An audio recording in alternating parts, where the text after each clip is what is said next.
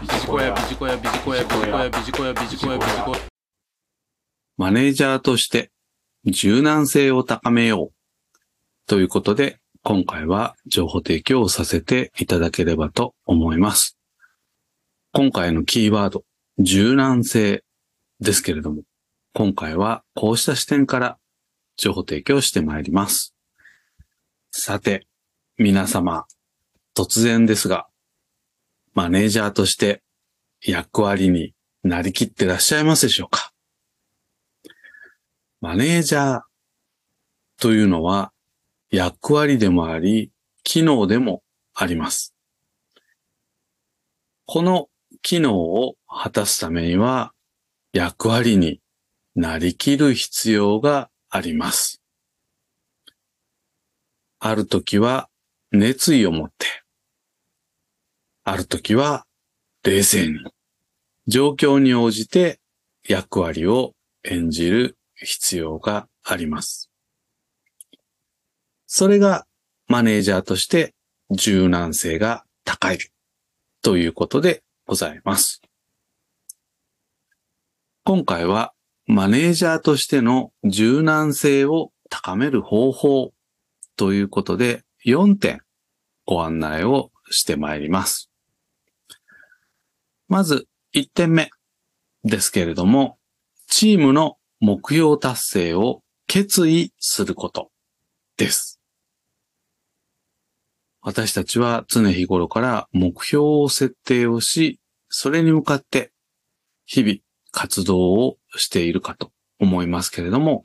達成を決意をすること。これがまず一つ目のポイントということです。そして二つ目。チームの目標達成のためにメンバーに仕事を割り振ること。そして三つ目。進捗を管理し、うまくいっていない時こそ何が必要かを考え、演じる役割を決めることということです。特に部下との関係においてどんな役割を演じればいいのかということを思い巡らし、状況に応じた役割を演じることが大切です。例えば、時にはコーチとしての役割を演じる必要がある時もあるでしょう。あるいは全くメンバーが思いが及ばず意見が欲しい時、こうした時は医者のような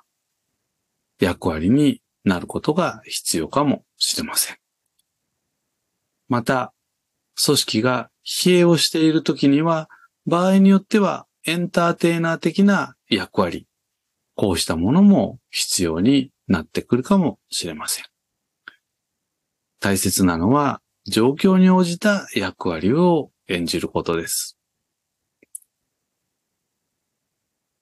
最後に4点目ですけれども、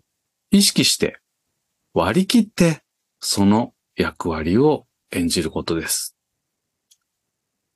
これが私たちのマネージャーとしての柔軟性を高めることにつながってまいります。昔よく聞いた話ですけれども、マネージャーというのは嫌われ役だから部下に嫌われても仕方がないというようなコメントをされる方が多かった。そんな記憶があります。こうしたコメントに関して私自身はいつも嫌われ役になる必要はないとは思いますけれども、